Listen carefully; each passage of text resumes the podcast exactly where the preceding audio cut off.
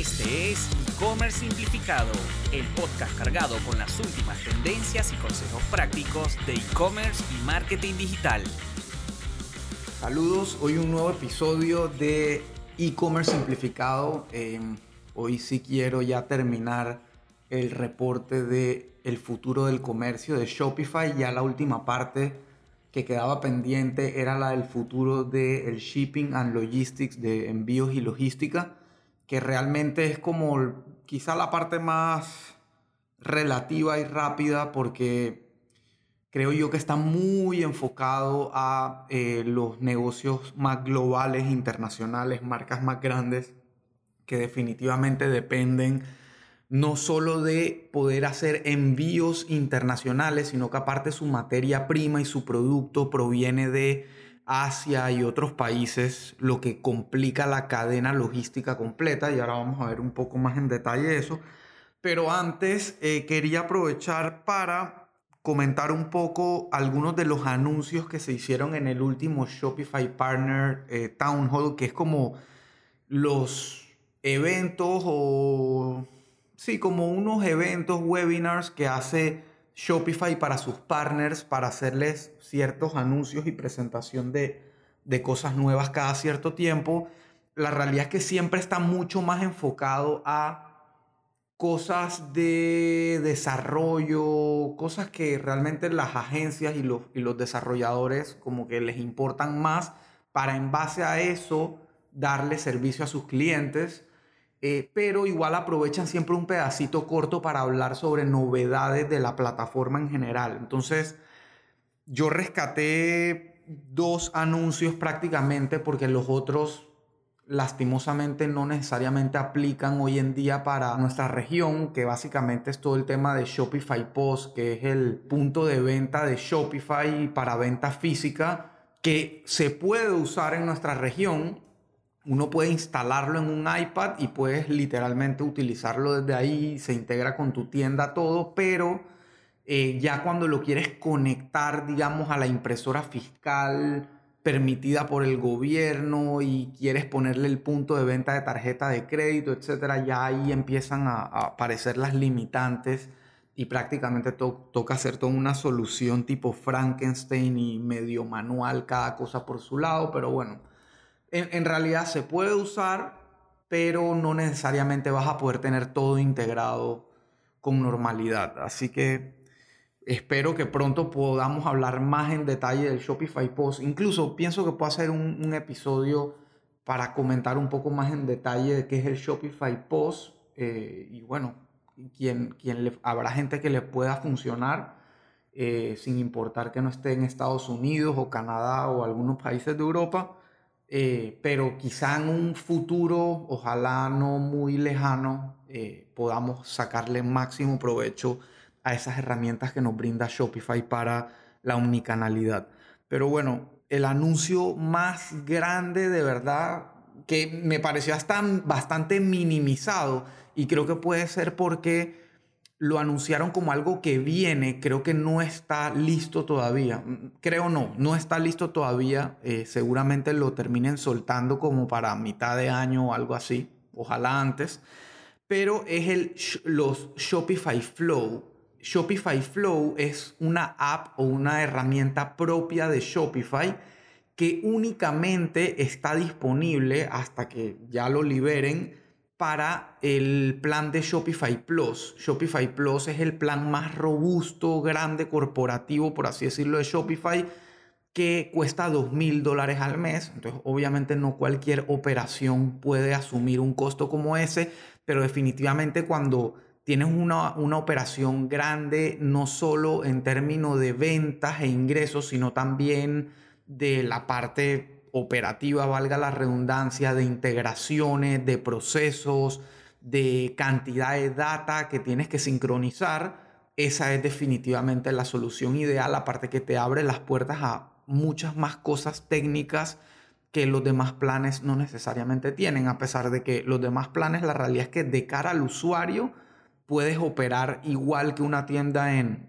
en Shopify Plus, pero sí tiene algunas limitantes en la parte del backend, en la parte administrativa, cuando necesitas hacer cosas muy avanzadas o muy personalizadas, pero eso lo podemos hablar después con más calma. El punto es que volviendo a Shopify Flow, Shopify Flow, como les decía, es un app propia de Shopify que se instala en la tienda en Shopify Plus y te permite crear flujos automatizados. Básicamente, por ponerlo de una manera muy sencilla, es algo tipo, si pasa tal cosa, entonces haz tal cosa. Eso es básicamente la esencia. Entonces, para poner un ejemplo, eh, puedes hacer cosas como si un cliente hace un pedido con tal método de entrega, entonces ejecuta tal acción, que puede ser manda un email a tal persona, mándale un email a tal proveedor o agrégale esta etiqueta a la orden del cliente para poder identificarla. Ese tipo de automatizaciones y se puede llegar mucho más allá, puedes hacer varios pasos dentro del flujo. Hay un montón de cosas por hacer, depende obviamente de tus necesidades, de para qué te serviría una automatización, pero eso definitivamente para mí es valiosísimo. Ahora, el, catch aquí está en que esto lo van a liberar únicamente para el plan de 299 dólares al mes, lo que ellos llaman Shopify Advance. Es el plan más caro dentro de los tres planes normales de Shopify. Entonces, obviamente, tampoco quieren como que darle eh, tanto tanto nivel, digamos, de automatización y, herramientas que originalmente eran, digamos, uno de los beneficios que tenía ser Shopify Plus. Ahora se lo están soltando a gente que paga considerablemente menos. Estamos hablando de un cliente que paga 1.700 dólares menos. Eh, que sigue siendo, digamos, para un emprendedor que apenas comienza, el plan de 299 es, sigue siendo bastante alto, es un costo fijo alto tiene sus beneficios igual, técnicamente hablando, tiene más reportes, te da más acceso a tener distintas bodegas, te da más acceso a tener eh, usuarios administradores de la tienda, te da un, un, porcentaje menor de comisión de lo que se queda Shopify, que es 0.5% en este caso, versus el 2 o 1% de los planes anteriores. En fin, te da, te da una serie de, de, beneficios eh, importantes igual para, digamos, compensar que cueste 299. Pero digo, yo personalmente a, los clientes que tengo en la agencia, cuando me preguntan qué plan escogen, yo trato siempre de recomendar el plan del medio, el plan de 79 dólares, porque es como un buen punto de arranque en términos de comisión, en términos de tener filtro de antifraude, algunos reportes adicionales, etc. Eh, pero hay gente que empieza perfectamente con el de 29, incluso el caso de Midhouse es ese. Nosotros empezamos en 29 dólares al mes. Cuando vimos que nos hacía sentido económicamente cambiar el plan a 79 por la comisión, etcétera, lo cambiamos y después terminamos subiendo a, 290, a 299 dólares cuando también las ventas nos hizo sentido hacer el cambio. Entonces es, es, algo al final progresivo, pero definitivamente este tema de Shopify, de Shopify Flow sí es un game changer, es un, o sea, cambia totalmente las reglas del juego, especialmente cuando por más que seas una empresa pequeña, tienes ciertas complejidades operativas que te funcionaría mejor si las automatizas eh, y, evitas hacer tantos procesos manuales dentro de la tienda. Entonces, eso les recomiendo, si les hace sentido, si sienten que es algo que, ustedes necesitan, les recomiendo que lo revisen. Ahora, desde antes han habido algunas alternativas a eso en, en la tienda de aplicaciones de Shopify. Por ejemplo, hay una que se llama Mechanic que ofrece prácticamente lo mismo y un montón de cosas más. Es un app que te permite crear ese tipo de flujos de si pasa tal cosa, haz tal cosa eh, y ciertas automatizaciones. Entonces, alternativas hay, pero yo que llegué a probar Shopify Flow en, tiendas en Shopify Plus, eh, les puedo decir que es una herramienta genial. Así que ese es el, definitivamente el anuncio que más rescato. El otro que también es importante, pero que ya lo habían hecho, solo que ahora está oficialmente disponible para todos, es Shopify Markets. Y Shopify Markets es la herramienta que le permite a una tienda en Shopify internacionalizarse mucho más fácil. Eh, esto implica tener, por ejemplo, un dominio, eh, un dominio llámese tutienda.com para un país y otro tutienda.com Colombia para otro país o tutienda.com.co para Colombia y tutienda.com.pa para Panamá y así sucesivamente, pero que todos esos dominios apunten a la misma tienda, pero reconozcan que la persona proviene de Colombia y que debe ver la moneda de Colombia, el impuesto de Colombia, eh, principalmente eso Em, y lo otro súper clave es que también te va a permitir tener diferentes idiomas. Eso antes en Shopify siempre había sido retador. Existen aplicaciones que te permiten cambiar el idioma, pero eh, eh, cambiar el idioma, eh, digamos, hacer textos en inglés y el mismo texto en español, por decir algo. Pero no necesariamente Shopify como plataforma estaba preparada para que, como que, ok, estas aplicaciones te permitían cambiar fácilmente texto, descripciones, etcétera, que tú introduces a la tienda, pero no necesariamente las, como los, las cadenas de caracteres o las palabras que son propias de la plataforma eran sencillas de cambiar de idioma. O sea, la, la plataforma seguía estando, digamos, en el idioma original en la que tú lo configuraste, a pesar de que tuvieras textos en otros idiomas. Ahora ya todo eso se va a hablar entre sí, o sea, ya Shopify va a entender que tú quieres mostrar tu tienda en otro idioma para ciertos usuarios y para otros no. Entonces eso es sumamente clave porque en efecto hay, por ejemplo, aquí en Panamá hay tiendas que solo venden en Panamá pero que quieren ofrecer a los, sus clientes en inglés una experiencia y a sus clientes en español otra experiencia. Entonces, esto se los va a permitir mucho más fácil. Lo que sí vi es que Shopify Markets no te brinda, digamos, la solución completa de traducción. Te brinda la parte de traducir el idioma de la plataforma como tal o del tema como tal, de, la plantilla, pero no la parte de descripciones, páginas estáticas, etcétera. Esa parte la tienes que seguir haciendo con una aplicación aparte del market que normalmente tienen un costo. Entonces tienes que combinar esa solución si quieres llegar a ese nivel de traducción. Pero sigue siendo importantísimo. Lo otro es que em, hay cosas adicionales que se pudieran hacer si estuviéramos en Estados Unidos, Canadá o algunos países de Europa donde se puede aplicar a Shopify Payments, que es la pasarela de pago propia de Shopify. Cuando tienes Shopify Payments, con Shopify Markets puedes incluso ponerle a tu producto un precio distinto para un mercado y para otro. Y esto yo lo viví con algunos clientes que llegué a tener de Colombia en la agencia. Eran marcas colombianas que vendían en Colombia, pero querían también vender en Estados Unidos a un precio distinto. Y esto tiene mucho sentido cuando tu país de origen, digamos, es una, es una moneda devaluada versus el dólar. Entonces ese es el caso de Colombia, por ejemplo. En Colombia tú no puedes cobrar en dólares porque se hace sumamente costoso para el costo de vida. Entonces necesitas tener un precio balanceado. Eh, en pesos. Eh, y aparte porque digo, tú estás localmente ahí, tu materia prima está ahí, tu producción está ahí, entonces digamos que puedes sostener el precio. Pero cuando sales a un mercado eh, norteamericano, por ejemplo, donde es en dólares, donde a ti te toca igual pagar un envío o una logística local o bodegaje o lo que sea, ya tú necesitas cobrar más porque obviamente te va a salir más caro vender.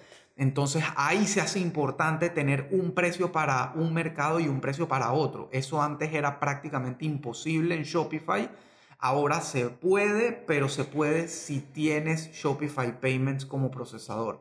O sea que, volviendo al ejemplo de las marcas colombianas que están en Shopify y quieren vender a un precio distinto en Estados Unidos, lastimosamente todavía no lo van a poder hacer a menos que su empresa esté fundada en Estados Unidos y lo hagan a la inversa. O sea que tengan la tienda en Estados Unidos, registrada en Estados Unidos, con papeles, banco, todo legal, apliquen a Shopify Payments y entonces ahí sí le pongan al mercado colombiano un precio en pesos y el mercado estadounidense en dólares. Esa es la única alternativa, lastimosamente. Así también van a poder crear métodos de entrega dependiendo del país. Esto me parece que sí se debe poder desde ya en, cualquier país que estés, pero lo tengo que revalidar porque ahora que caigo en cuenta no lo llegué a probar. En teoría deberías poder tener tarifas y métodos de envío dependiendo del país eh, y métodos de pago dependiendo del país, métodos locales, pero esto está bastante atrasado todavía. Si tienes una tienda en Shopify, seguramente tienes una larga lista de tareas, funcionalidades o mejoras que quisieras hacer pero se ha ido relegando en el tiempo por otras prioridades. Lo sé porque yo también he estado ahí. Es por eso que ahora existe Tasky, expertos en Shopify al servicio de tu tienda. Solo debes ingresar a somostasky.com y elegir la tarea que necesitas de nuestro amplio catálogo o hacer una solicitud de una tarea personalizada.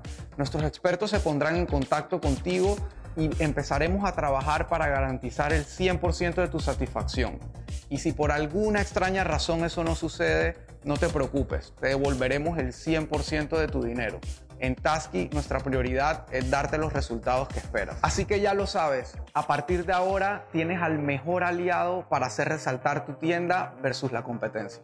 Otro anuncio que se hizo fue que todo el tema del el Store 2.0 sigue evolucionando y una de las cosas que anunciaron desde hace tiempo, creo que desde el año pasado antepasado, cuando empezaron a anunciar lo de Store 2.0, es que las aplicaciones iban a, a empezar a tener espacios dentro de las plantillas de Shopify y dentro del checkout. Entonces, normalmente cuando uno, uno instala una, una aplicación, esa aplicación no necesariamente se integra nativamente con la plantilla y esto sé que es un poco más técnico, pero por ejemplo, en Midhouse utilizamos una aplicación que maneja el programa de lealtad de la tienda.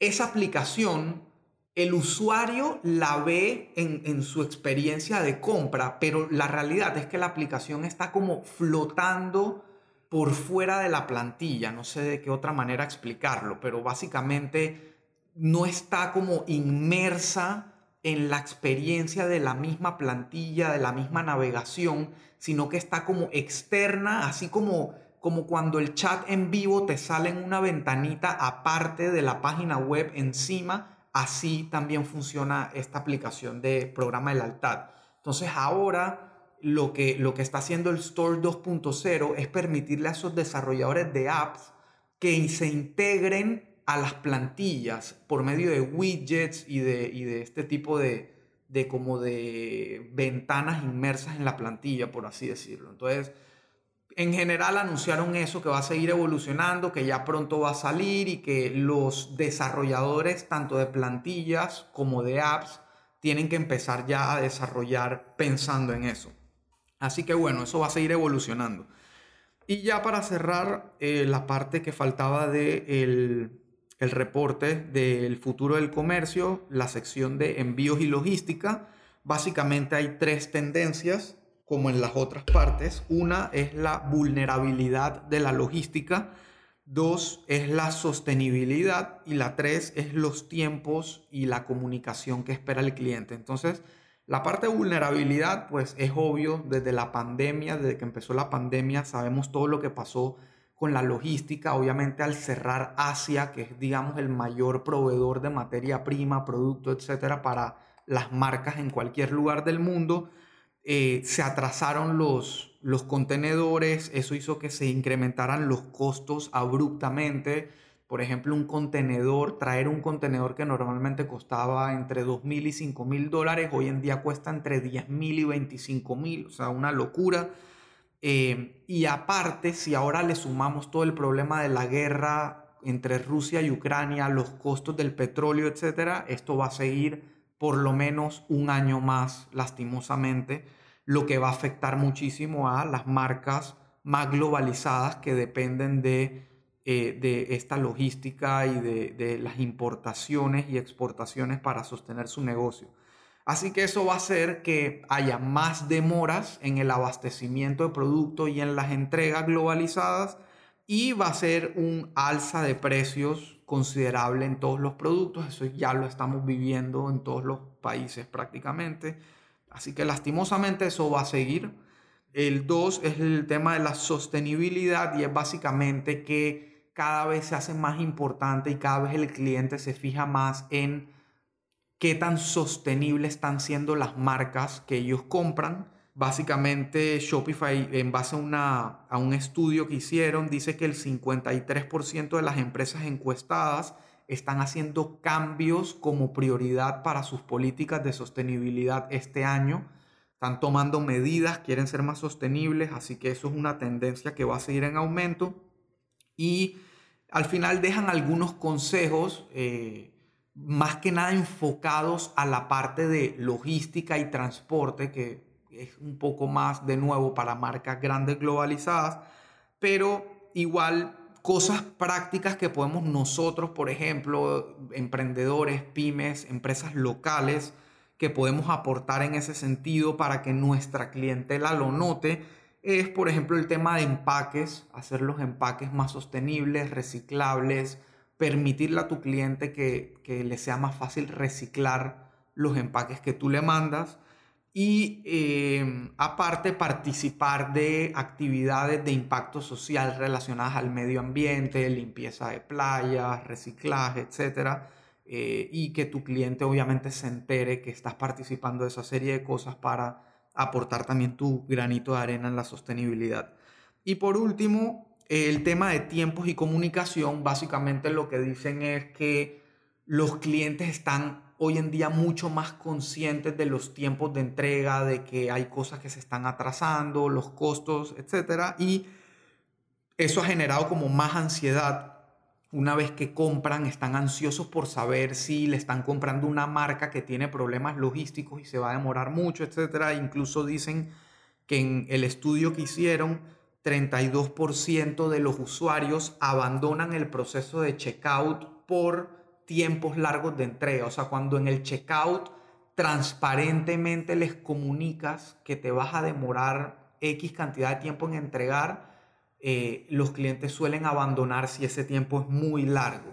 Entonces, eso definitivamente afecta muchísimo la conversión eh, y es algo que lastimosamente muchas marcas no van a poder resolver de la noche a la mañana, pero si tú tienes una operación local, lo que tienes que rescatar de acá es que entre más transparente seas con tu tiempo de entrega, especialmente si eres rápido entregando, aprovecha y comunícalo eh, en, todo el proceso, en el proceso de, checkout especialmente y a lo largo de tu página web, que el, que el cliente se entere que tú tienes entregas rápidas y preferiblemente gratuitas si se cumple la condición, si es que tienes este tipo de beneficio.